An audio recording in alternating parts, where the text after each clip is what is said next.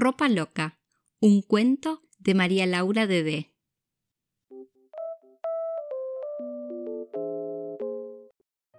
Este cuento está al revés, porque empieza por los pies.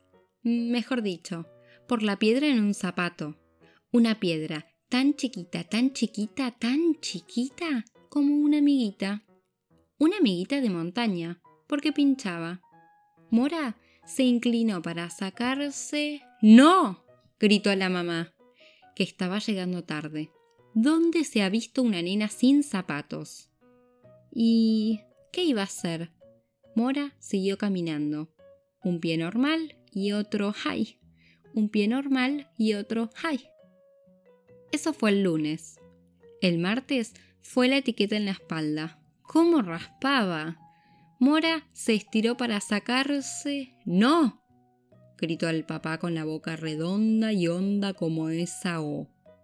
¿Dónde se ha visto una nena sin remera? ¿Y qué iba a hacer? Mora alzó los hombros y así quedó, porque con los hombros para arriba la etiqueta se sentía menos. Un pie normal y otro high. Un pie normal y otro high, con los hombros para arriba. El miércoles fue peor. El pantalón era muy duro. Le apretaba.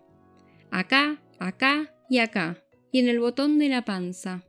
Mora se desabrochó el botón. ¡No!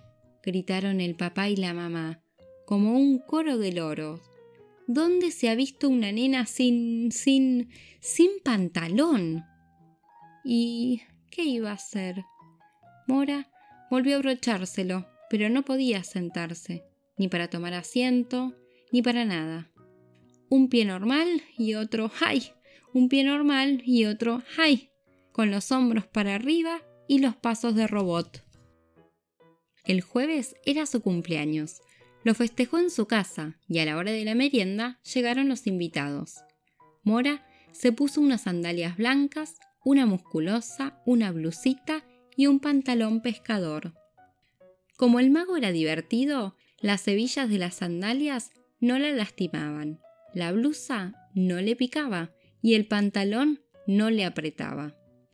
¡Abra cadabra! ¡Pata de cabra! Pero después la magia se acabó y los papás abrieron las puertas de vidrio para salir al jardín. Entonces a Mora se le ocurrió la idea, la idea de la ropa loca. Fue al baño y cuando salió tenía las sandalias en las manos, la blusa puesta de pantalón y el pantalón pasado por los brazos como blusa. Al verla, los chicos se quedaron congelados. Pero como Mora estaba tan contenta, pensaron que era el juego que se venía. Y...